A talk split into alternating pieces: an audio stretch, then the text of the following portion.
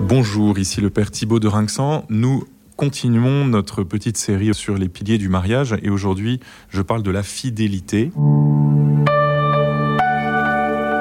La fidélité, on peut la mettre euh, d'ailleurs en lien avec l'indissolubilité, qui est le troisième pilier. Pourquoi? Parce que dans les deux cas, il s'agit de, euh, pourrait-on dire, rester en couple avec la même personne pour toujours. Donc euh, la fidélité, on pourrait dire, c'est le, fait de rester fidèle à une personne et une seule. Hein. c'est l'exclusivité de, de l'amour qu'on se donne dans le mariage.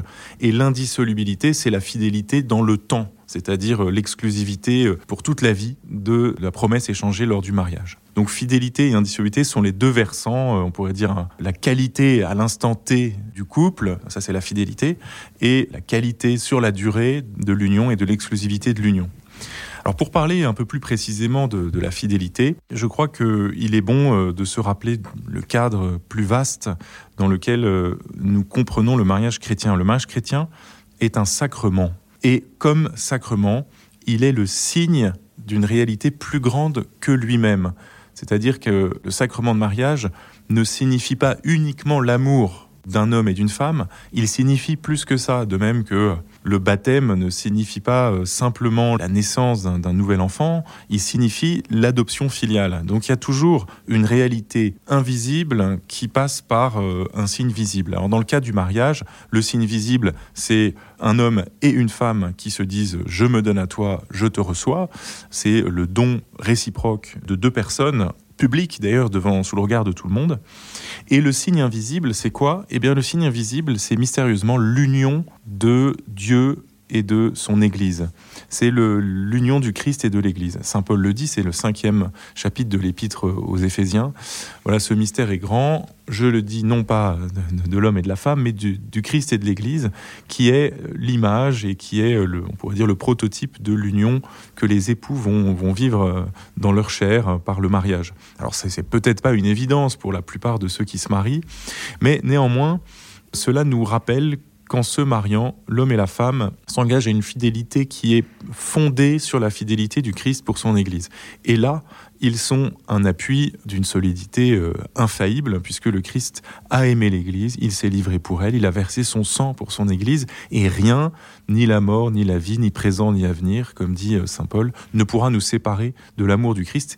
Nous avons euh, l'assurance, en nous fondant sur, sur la fidélité de Jésus, que la fidélité du sacrement de mariage repose sur ce qu'il y a de plus solide, sur un pardon inconditionnel. Songeons que Jésus-Christ a versé son sang pour nous, qu'il a versé son sang pour ceux qu'il aime, ceux qu'il a choisis, et que rien ne pourra le faire reculer, même pas la trahison de Judas, même pas le reniement de Saint-Pierre, rien n'a euh, rebuté l'amour de Jésus.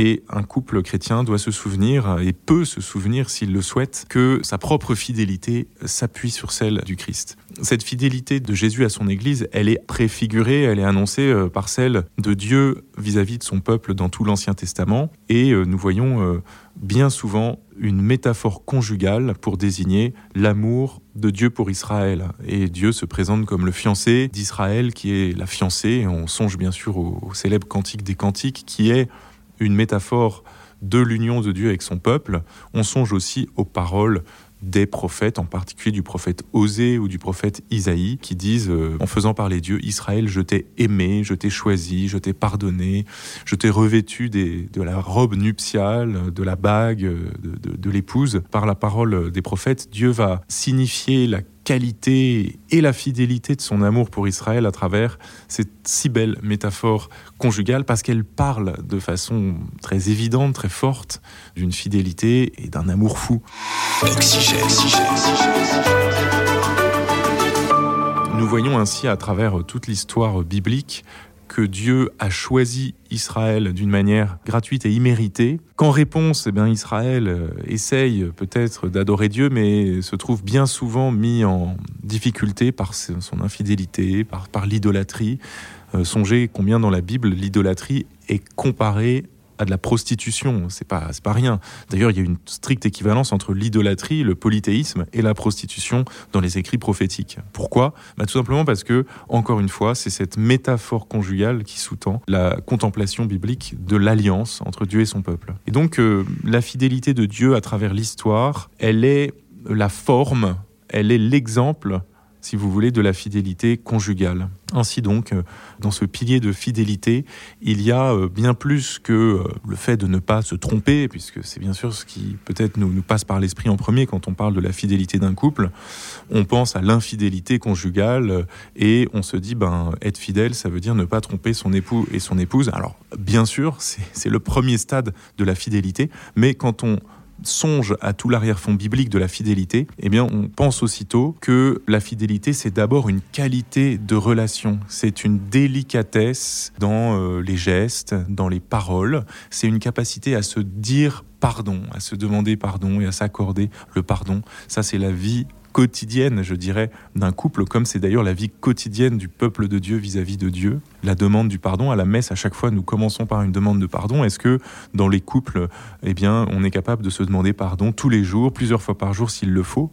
Hein, puisque c'est ça la vie d'une relation. Est-ce qu'on est capable de se dire je t'aime Est-ce qu'on est capable d'inventer un, langage poétique, un langage imagé pour dire cet amour qui nous habite et que nous voulons toujours choisir, construire, euh, augmenter dans notre vie? Comment est-ce que lorsqu'ils se retrouvent, un mari et sa femme sont capables d'échanger les nouvelles, de se dire de mille manières qu'ils s'aiment à travers des cadeaux, à travers des gestes, à travers des paroles, surtout à travers des paroles. C'est toujours par des paroles que Dieu dit son amour. La révélation biblique, c'est une parole de Dieu adressée aux hommes. Ainsi, je pense que nous comprenons mieux cette fidélité comme non pas l'abstinence d'infidélité conjugale, mais plutôt la perfection de la charité dans le couple, à l'intérieur du couple.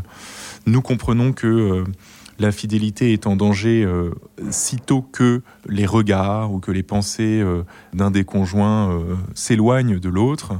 Jean-Paul II, en, commentant cette phrase du Christ, qui dit L'homme qui a regardé une femme en la convoitant a déjà commis l'adultère dans son cœur nous fait remarquer qu'effectivement, la fidélité, c'est une garde du regard à l'intérieur du couple pour que nous ne laissions aucune prise à cette convoitise qui est euh, le premier mouvement du cœur qui peut euh, déboucher sur euh, une infidélité grave qui, est l'adultère.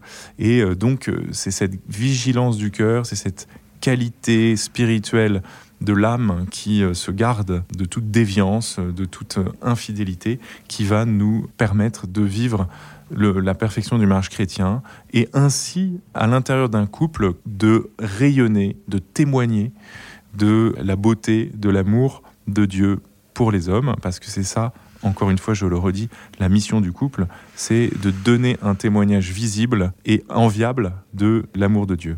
Je vous souhaite une bonne journée et je vous dis à demain pour parler de l'indissolubilité.